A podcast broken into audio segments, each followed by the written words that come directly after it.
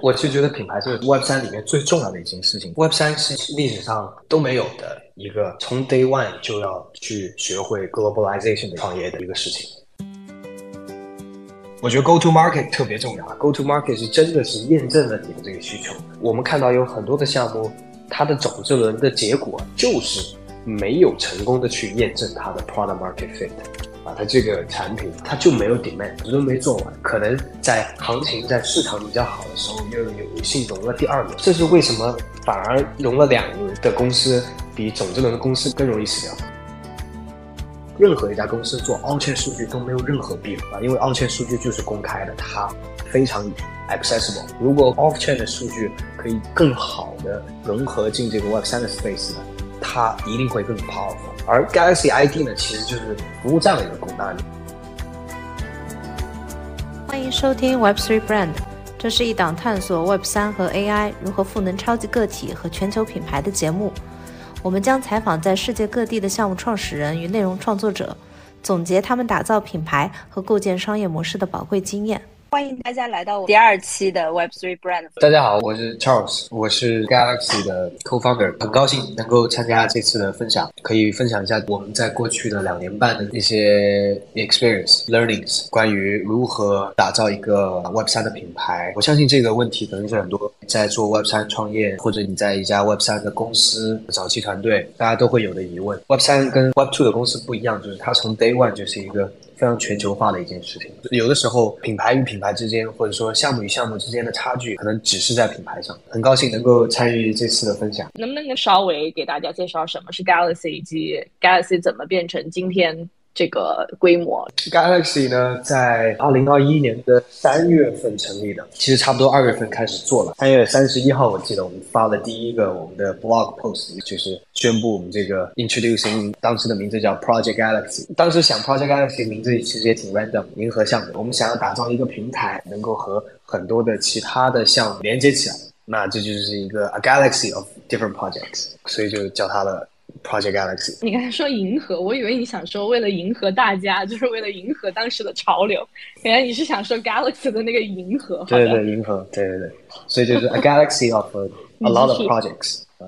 然后呢，当时我仍然记得我们在第一版的这个 PowerPoint，我们在融资。啊，和第一版的 Deck 里面，我们一直写的是我们叫啊 permissionless NFT as a service 啊 infrastructure。哎，当初的想法或者说第一版的产品形态其实是比较简单的，就是说。能够有一个机制，能够让不只是 artist，还有就是让公司或者说项目方也能够很简单的去发行 NFT，或者说有一套 SaaS 的这个 platform，能够让他们很快的去 create 自己的 NFT，然后把这个 NFT 发给他们的社区。这就延伸出了第二个这个 topic，就是说，那如果做这件事情的核心竞争力会是什么？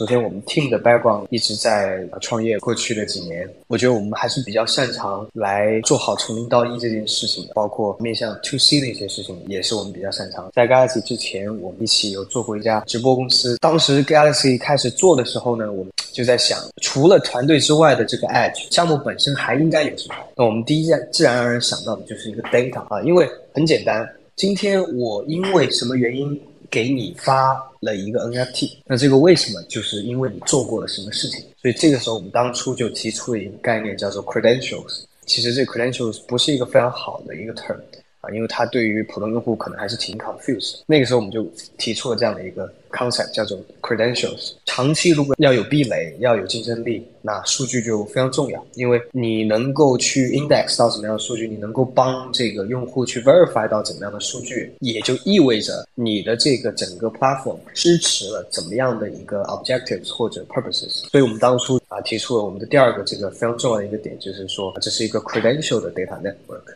啊，它是 more than just NFT as a service infrastructure，那个可能是在产品上的一个体现，是大家来干什么？Fundamentally，啊，让用户持续来用，啊，为什么要用 Galaxy？啊，在当时没有一个非常好的一个 solution，就是哪怕说那时候应该是可以去 OpenSea 上面去创建一个自己的 NFT，但是对于项目或者说公司来说，我今天就想要去 easily distribute 一千个 NFT，发一千个 NFT 出去，我就希望有一个 plug and play 的一个 solution，让我快速的创建一个 NFT 的 claiming 的 page。项目方发行这些 NFT 是为了什么？对吧？他项目方为什么想要去给用户去 distribute 这些 NFT，就可以有很多的 use case，就比如说 status、membership 以及一些 achievement。这个在当时都是很早的一些 concept。二零二一年的时候，因为那个时候可能 NFT。NFT 呃 PFP 也还没有开始火，那时候 ENS 刚开始做，刚开始有一些 adoption ENS artist collectible to kitty 那种比较主流的 NFT，这个其实项目方给他的用户发行 NFT 这件事情，或者说公司给用户发 NFT 这件事情，它就是一个新的 use case，全新的 use case，它就是一个 utility NFT 的 use case，它是 membership 是 status 啊，那。再加上我们前面说的是，因为我做了什么，我可以获得怎么样的 NFT，就是这样的一个 mix of concept，我们就做了我们的第一版的 deck，然后 turns out it works，呃，还 works very well，整体从客户从投资人的 feedback 而言啊，都还不错，大家都觉得这是一个。很值得尝试的性，而那个时候我觉得，其实 overall 的创业氛围也非常好，就非常鼓励这个 Web 三的创业。大家有什么新 idea，钱也非常多，在那个市场里有很多新的钱、新的 VC 刚开始做。比较庆幸的是，我们在早期的时候找到了一些标杆客户。所有做 To B 服务的公司而言，啊，标杆客户都是非常重要的。所以标杆客户，我们的可能第一个的当时的标杆客户客户就是 Sushi Swap，在那个时候。然后我们接下来又谈了很多在当时。啊，很有名气的一些 DeFi 的一些项目方来用，他们发现这个东西是他们需要的。其实不只是说它成为 Galaxy 的标杆客户，也侧面印证了这个不只是说小的项目方需要，大的项目方也是需要的一个东西。所以就把把这个需求啊验证，这就是我们在第一阶段啊在种子轮干的事情。有几个标杆客户，有一个 PPT 就融完了这个种子轮，到现在仍然认为就是种子轮。啊，你可以没有产品，因为有的时候种子轮的目的，我就是要融钱把这个事情做出来，啊，我就是有一个 idea，这就是种子轮。五月份的时候融了第一轮，九月份的时候融了第二轮，啊，第二轮的时候基本上那笔钱更多的是帮助我们让它真的去变得 self serve，让这个事情变得更加的 promising，或者说让它开始能够 scale 起来。所以我们在七月份到这个二零二一年的十二月份这段时间。完全的 focus on 迭代产品，并且做这个早期用户的这个增长。十二月份的时候，traction 就比较明显了。那个时候的啊，可能看 competitor 也没有特别多。然后在我们的这个 existing 的 space 里面呢，Galaxy 的 position 应该说是第一名的一个领先的一个状态。大部分项目方有这个需求的都会 organic 来找 Galaxy。二零二一年十二月份的时候，我们推出我们自己的一个活动，叫做 Galaxy Girl，是比较 to C 的一个活动。就是从那个阶段，也代表着我们开始从 To B 变成 To B To C 的一个角度。可能前两轮都 focus 把 SaaS 这件事情做好，但是光有 SaaS 是没有用，因为今天你每一家都可以做出一个非常好用的工具，做出一个好的工具不是你的竞争力，不是一个壁垒，竞争力可能就是在 C 端用户这里。我们能够帮助这些项目方做增长，对吧？More than just 啊，提供这些工具让他去用。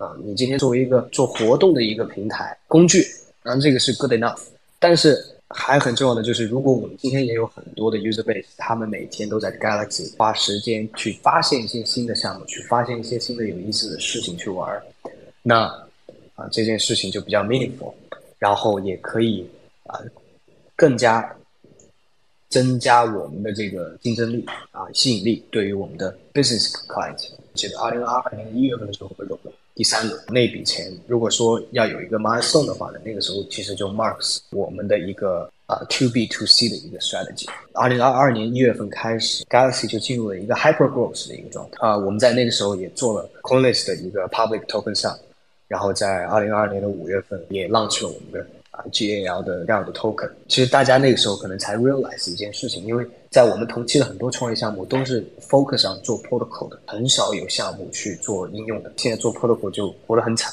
最后发现都是大的应用，最后自己做了自己的 protocol。这就是我们在一开始的逻辑。如果我们光去做一个数据 credential data 的一个 layer 啊，我们没有 use case，这个数据我们没没法形成一个呃壁垒。还会很吃力，还不如你自己已经是一个强应用了，你可以用你的精力做出一个首先这个 protocol 是真的大家需要的。啊，之前有大量的一些做 data 的 protocol 啊，设计了很多其实普通应用、普通开发者根本用不到的功能，可能它所有的功能里面就一个功能是大家需要的。另一头也可以说利用你的 user base，利用品牌的这个 network 把 network effect 都建立起来。简单回顾了一下 Galaxy 的这段历程，讲的特别好，整条历程也非常清晰。从你没有 idea 到最早的 to B 的 use case，然后再到 to C 的 use case，然后再到现在。因为我自己其实也做过挺多产品的，我觉得就是产品刚开始，可能你有一个好的 idea，你很兴奋，但是你的确是要找到这个 use case 让你觉得特别幸福，它能够去成。对，然后你能不能就是再扩展一下讲一下？你刚刚讲到说你们 to B。还是 to C 的时候，其实都找到了一些 use case，让你觉得这个方向可以做下去。那当时你们比如 to B 或者 to C 的时候，找到具体的 use case 是什么呢？这个可以分享一下吗？因为我们在最初 Galaxy 的第一版就是一个很直接的让项目方能够去发行自己 NFT 的一个解决方案。然后它有一个用户界面，然后它可以去快速的生成一个前端。我们在早期完全没有 focus 上 develop，纯粹是 focus 上，就是要让每家公司的社区团队或者说 marketing 团队把这个成为他们这两个 team 能够每天用的工具。然后当开始有客户用的时候，他发现，哎，这个东西他是真的需要的。所以他当时比如怎么看待你们的产品，他是怎么来使用的呢？他们需要一个解决方案，他们有计划，treasury 里面的钱拿出来做空投，就这么简单。我在那个时候的状态是没有办法 identify。这个时候就是一个这样的工具，就好像普通的 CRM 系统或者说 email 系统，我 Dev Team 可以来做一个 email 系统，但是你要 Dev Team 去花时间去 build 一个这个 Why not 就是用一个第三方的解决方案直接去做？这是他们的最初的想法。比如说你 swap 过，比如说你提供过流动性，同时你还在我的 Discord 特别活跃，我需要你有这样的一系列要求，而且你可能还要参加过我的 governance 等等等等。我想要你这么活跃，然后在每一个维度你都可以拿到不同的 NFT。啊，那这个 NFT 其实就在那个时候，它就是一个身份，它就是一个 status 的状态。那你说这个 NFT 那个时候能不能转让？可以转让。其实有的时候，我觉得 membership NFT 可以转让啊，其实也挺有意思啊。如果今天我可以把我的哪家酒店的金卡转给其他的朋友，感觉也不错。只是说这个需求在项目方那里，让他来决定，我们只是提供这个工具。所以就一系列这个原因。他发现这个很好用啊，他就可以很快的 identify 这个用户，然后我最后决定，OK，你如果有这个 NFT，你可以拿到怎么样的 token，你有那个 NFT 可以拿到怎么样的 token。因为你选择赛道或者怎么来确定你要做什么，也是建立在。之前的创业基础之上，在这个过程当中，在锁定这个方向的过程当中，包括之后我们会聊的 DID，有没有哪些你是确定绝对不碰，或者是说这个看似是有需求，但我就做了，因为太重了，或者是怎么样？有没有这种思考呢？我们在最初选择这个方向的时候，我觉得也跟我们过去的经工作经验可能没有特别大的关系，只是说我们可能比较擅长做 To C 的这个产品，更多的就是可能我跟 Harry 我们俩那会儿就在玩。NFT 和 DeFi 啊，这个跟大多数现在的从业者一样，DeFi 跟 NFT 有没有结合的点？那所以我们在最早的时候想到了这个三，然后就觉得如果 Web 三它真的会是一件啊事情，会去改变类的这个对吧生产关系，会有很多服务 Web 三公司的公司出现，就这样的 To B 的公司出现，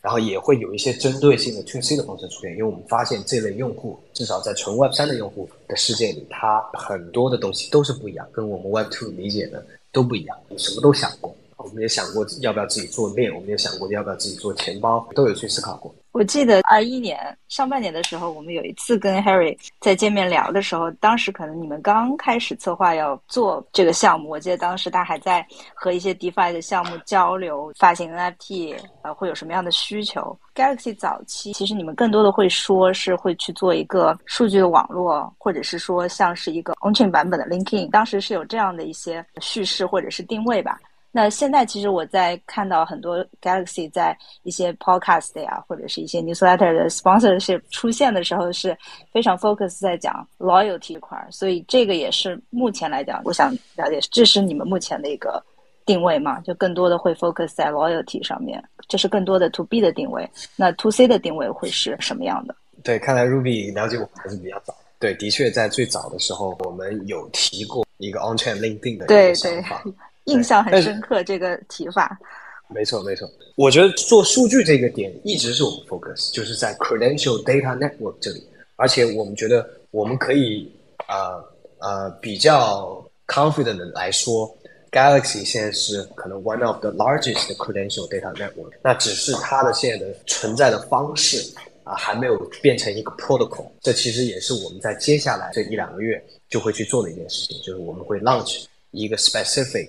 For data sharing 的一个 protocol，就是去想要说怎么样有办法能够让 credential data network 有强大的壁垒，因为作为一个数据网络而言，没有数据这是不太行。第二是，如果用户也不太认这个网络，也不太行。第三就是，如果没有开发者，没有项目方用这个数据，更不 work。啊，这三者我觉得缺一不可：数据、用户和开发者。作为一个 protocol 而言，反而就是我们通过做我们这个 loyalty，通过做 community building 这件事情，把这三件事情都做成。而我们更在意的是这里面，对吧？很多用户他因为要参与到这个各种活动，参与到各种 loyalty campaign 和 program 当中来。他把他的啊 identity 都链接到了他的这个 Galaxy ID 里来，然后 Galaxy ID 是一个 connection center，对吧？它让用户可以去连接他的 Discord 账户、Twitter 账户和 GitHub 账户。这个数据我们只会告诉项目方他已经 verify 了，而不会 share 这个数据给项目方。就是这样的一个产品形态，其实反而让我们加速达到了更 build strong 的一个 credential data network。在过去的两年多的时间里，仍然我们没有看到一个。做 social 的一个 killer app。如果说 LinkedIn 这是一个 social 赛道的话，没有，因为大家真的没有需求去一个纯 Web 三的地方去发东西。至少普通用户、正常用户，他并没有被影响到。Yes，ownership is very important，monetization 也是 important。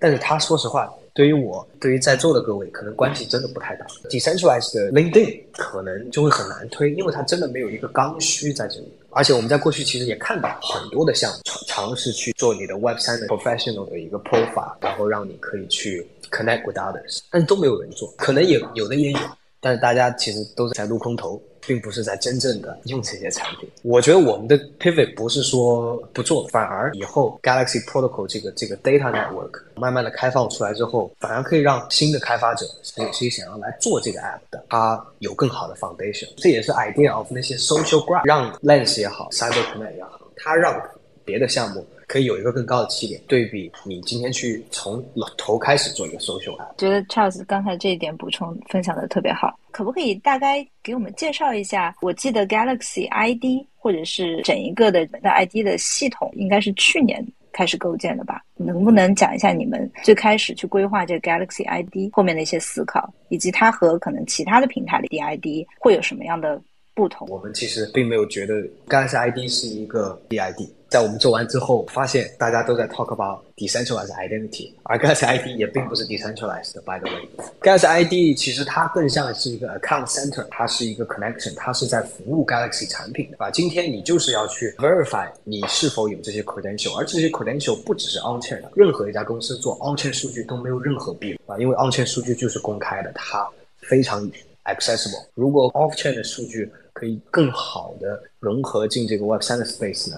它一定会更 powerful，而 Galaxy ID 呢，其实就是服务这样的一个功能，你可以用户可以把他的 email address、他的 GitHub account、Twitter、Discord 的账号都连起来，这些 account 拥有的一些 off-chain 的 credential，我可以通过一个怎么样的方式融合进应用里。我们的用户从来没有说我一定要去用一个 decentralized 一个 solution，而反而长期我们是想要把它变成一个 decentralized，而且我们希望越 decentralized 越好。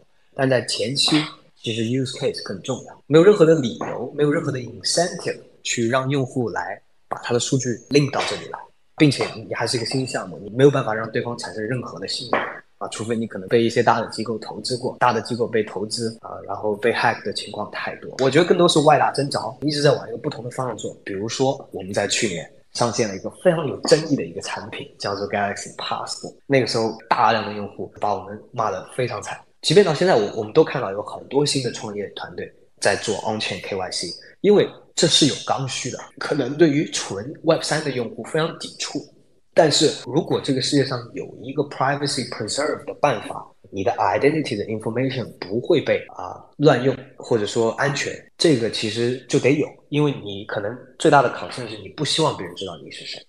因为这样，所以我们需要一个 on-chain KYC 的解决方案。然后另外一头，我觉得合规也好，或者说 Sybil Spam 机器人在 Web 三是非常常见的，因为创建 Web 三账号的门槛太低了。当初在做产品也是因为 B 端有非常强的一个需求。如果今天美国它不管你是不是 DeFi，你做 Fi 就是一个 financial 的一个产品，那怎么办？对吧？而你还要 maintain 你的 decentralization 或者说怎么样？那这个时候你就需要一个解决方案。你你不可能直接去找一家 KYC 的公司对接，然后开始你的 DeFi protocol、DeFi app 开始收集用户数据。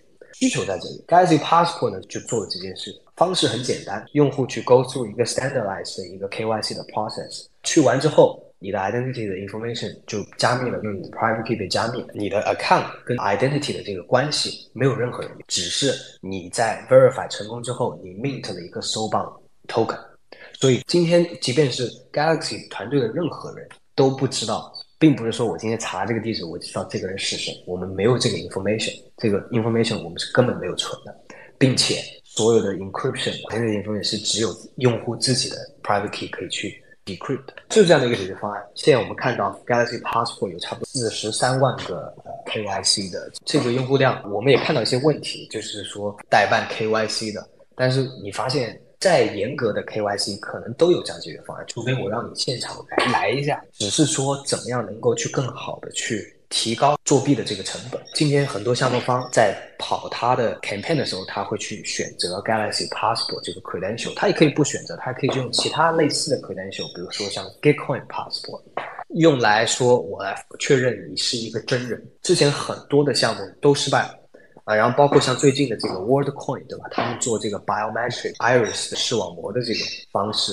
来 verify 你是真人，很多 business 都有这样的需求，而用户当他发现这个地方是 secure 是 private 的时候，啊，他不会去说那么的抗拒了，因为尤其 Galaxy 都没有这样的一个 information，所以我们在 Galaxy ID 里面推出了这个 Galaxy Passport。我们也在 work on 一个自己的一个 credit score 的一个 system 啊，我们一直在 work on 我们的自己的一个 scoring system，这个 system 应该也很快会上线，那个 score 应该会非常 robust，因为它直接就 take 大家的很多 Galaxy，很多的 Web 三的用户都已经有他的 Galaxy 的 account，或者说参加过一些 Galaxy，所以这个就比较自然，就是可以通过一些他的行为，不只是 on chain，更多是 off chain。问一个问题啊，Charles，现在从 PR 的角度也好，或者是叙事的角度来讲，有些词在美国和在亚太可能它的敏感度不一样，就好像你说的 credit 的这种 score，以及关于 identity，包括之前说的 pass passport，就这种带有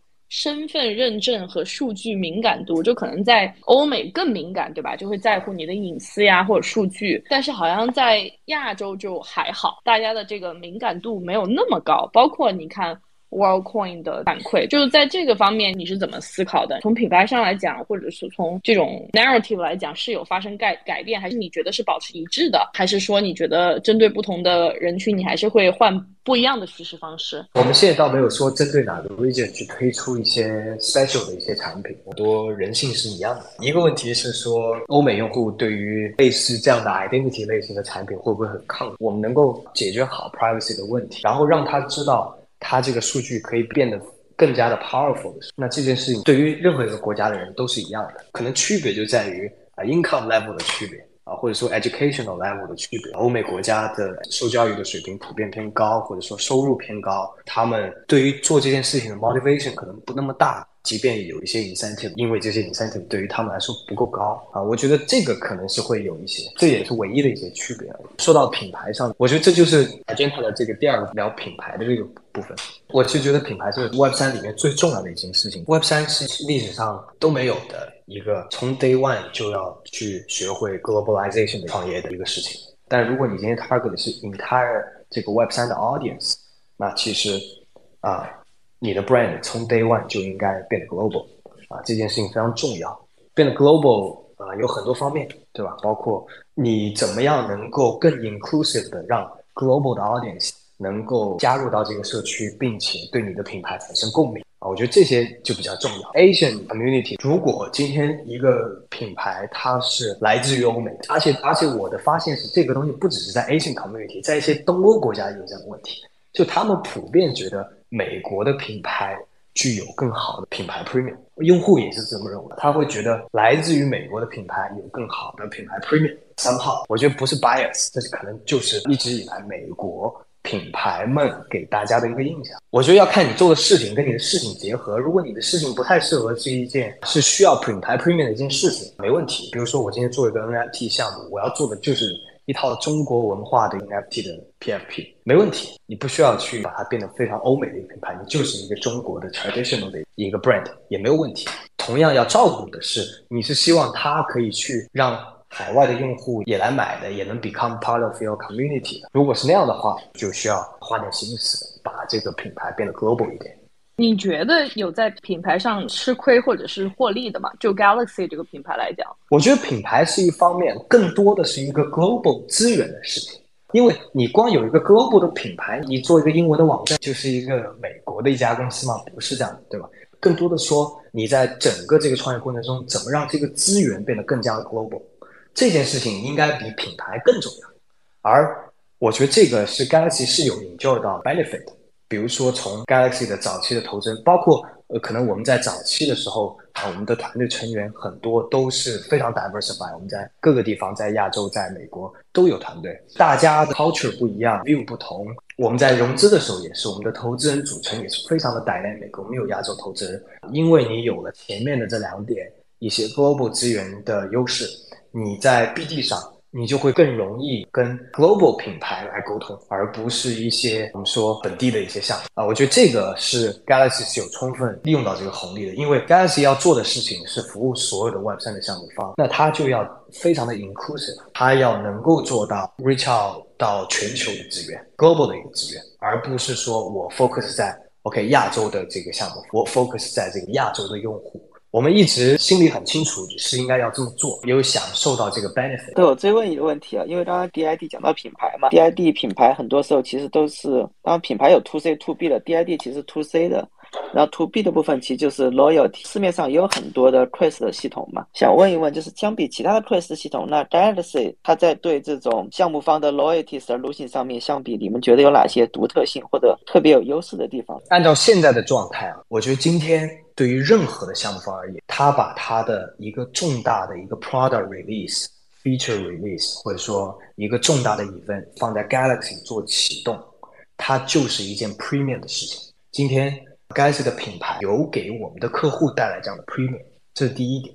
第二点就是在功能上，我们一直以来尽量的在做到可以照顾到 Galaxy 项目方在 community building 的所有需求。对，能不能再分享一下？Galaxy 到现在其实也经历了好几个阶段了，那你觉得你的下一个阶段的重点和增长来源是什么呢？就是横向跟纵向两两个角度。纵向的话，就是说我们现在的这类客户他的需求，我们还可以。切到哪些还可以做得多深？我们也一直在 research 一些啊其他的点，像呃服务到项目方的这个 CRM 啊，或者说 data 的 analytics 啊，或者说更多的一些东西是他需要。包括我们也 partner 了很多的一些同样能够帮助到项目方或者 to B 的一些公司 agency，给用户多一些使用 Galaxy 的理由。这个就是纵向的。那横向的，我们也会去想，我们这一头有这样的一个 user base。或者说有这样的一个项目方的网络，或者说有这样的一个 BD 的一个优势，我们还能够去 offer 怎么样的 service 给这两群人？Charles 提到 Web 三很多的项目都已经合作了嘛，不管用户可能是从 Web 三来还是 Web two 过来，那你们现在有在着重去看一些说 Web two 的项目，它上 Galaxy 来做 campaign，或者是说品牌以前不是 Web three 的 NFT 的项目方，那么就是一些传统的品牌，它如果想来做 Web three。有没有这样的 case，或者已经去聊这样的合作呢？我们其实，在过去的一年，我们针对很多 Web2 的 use case 去做了一些 research，和和这些客户都聊了一圈啊，有一些非常大的一些品牌。嗯，我觉得 Web2 的 loyalty 的 market 还是特别大的，对吧？没错。如果我们可以把这一套 Web3 的 loyalty 的 solution 带到 Web2 来，而现在目前这个阶段而言，或者说目前现在 Web3 loyalty 的形态而言，它去吸引 Web2。的客户吸引力是非常差的。Web two loyalty 或者说传统行业，就是任何一家公司它的 loyalty solution，它要达到的目标就是两个，对吧？一是数据的一个整合，第二是能够做到增长，能够帮助它不管是增加新客户，还是增加 retention，还是增加 sale，它的需求就这两个。可能百分之九十九的传统行业对发行 NFT 没有兴趣，而现在可能 Web 三而言。它对于 Web Two 的一个点就是说，哎，我能把这个东西变成 on chain，我能让它变成一个 NFT。那这个可能 potentially 能够解决的是 Web Two 的一个痛点，就是数据上。如果传统的 loyalty solution 已经把数据整合这件事情做得非常好，简单的一个例子，就今天我在你的 Shopify 店买了这个东西，我还来到你线下逛了你的店。我能不能把这些用户行为的数据都整合起来？这是我作为一个 business 我想要看到的东西。传统已经有特别多的公司在做这件事，所以目前我们的结论是，大部分的 Web two 的公司，就或者说现在的 Web 三的 loyalty 解决方案，对于 Web two 的公司没有吸引力。另一个 special case 或者 exception 就是一些超级大的，对吧？那比如说像 Adidas 也好像 Coca Cola 一样，那他们可能在想的是说。我要去先去 own 这个 narrative，我希望以后在 metaverse 里面，或者说我就是也要吸引到 Web 三的 audience，他们已经在他的 Web two 的 loyalty 已经解决的非常完整了，那我会有一个部门，我也愿意烧钱去做一些新的机会。所以，这是我们看到大部分的这些大的品牌，它跟 Web 三的结合的点，它就是去发，它就是去发一套 NFT 就没了。然后那个 NFT 其实也没什么用。我们也持续的在想，还有什么角度可以服务到 Web two 的，或者说我们今天能不能去跟一个 Web two 的 loyalty 解决方案的公司去竞争？最后问一个问题吧，从 Charles 的角度，Galaxy 也不是第一次创业嘛，应该也是一个连续的创业者。从你自己的经历上面来看，在这几次创业里面学到的一些 lesson 啊，或者教训啊，或者是你自己最大的一些的。Learning 是什么？我觉得这个问题挺 general。Specifically 的话呢，我觉得 Go to Market 特别重要。Go to Market 是真的是验证了你的这个需求。我们看到有很多的项目，它的种子轮的结果就是没有成功的去验证它的 Product Market Fit 啊，它这个产品它就没有 demand，都没做完，可能在行情在市场比较好的时候又有幸融了第二轮。这是为什么反而融了两轮的公司？比种子轮的公司更容易死掉，因为大家对这件事情的理解就是不太够，而反而就是种子轮如果融的钱不够，如首先种子钱要融够，够你能够去探索出这个 product market fit，这是第一。第二，如果这个种子轮的钱花完，product market fit 没有出来，我觉得这其实就应该去思考一些新的方向。我觉得这件事情是首先非常重要，对于所有希望创业的人，这也是我觉得在过去几年最重要的理解。否则。其实是慢性自杀啊。第二，就是在整个 scaling 的过程当中，全公司应该要 identify 到自己的最强的一个 strength 是什么，对吧？就如果说我最强的一个 strength 是产品，或者说我最强的 strength 是 BD 的话，应该要想办法让你的商业模式也好，或者说让你整体的这个项目而言，能够充分利用到。或者说依赖于你们最强的这个优势，而这个一定要认知的非常清楚啊！有的公司觉得，哎，我我很擅长做运营，我听过很多公司的人都跟我们说，我们很擅长做运营，我们很擅长做产品，但是 turns out 其实运营也不怎么样，或者产品也不怎么样。这就是认知不够透彻，这也是在过去创业的经历当中也也意识到这一点。这也决定了你是一个去做一个重技术的一家公司，还是说去做一个重运营的一家公司。有很多公司，尤其是亚洲公司，或者说尤其是中国的团队，他们会觉得我是一家重运营的团队。很多创业者，他做的公司都是重运营的公司，然而他的运营并不好，或者说他并不擅长做运营，最后反而就是非常糟糕。一些。competitive advantage，这也是刚刚说的第二点。我要意识到我自己的 edge 是什么。我们在过去两年就看到，我们在 Galaxy 刚开始做的时候，其实没有任何一家公司在跟 Galaxy 做一样的事情，而反而在过去的两年的过程当中，我们看到了很多的啊创业团队啊都在往这个方向走。所以就得那个时候就你的 edge 就特别重要，然后你的 first mover 的这个 advantage 能不能给到你足够多的优势？我觉得就这三点。感谢 Charles。所以总结起来就是回到了最初我们问的这个问题：PMF 怎么找的？然后这个是最最关键的一个因素。另外还是要回到自己团队的这个优势本身，想的比较长远一些。对，还是见证了你的成长。今天就再次感谢 Charles，感谢 Charles 的时间，感谢大家。祝你们生意兴隆。生意兴隆。好的，好的，好的，谢谢。哎，好。嗯，以上就是这一期节目的全部内容。欢迎在苹果播客、小宇宙、YouTube 和 Spotify 上订阅、留言和评分。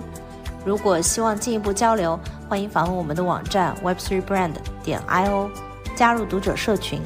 感谢大家的收听，我们下一期再见。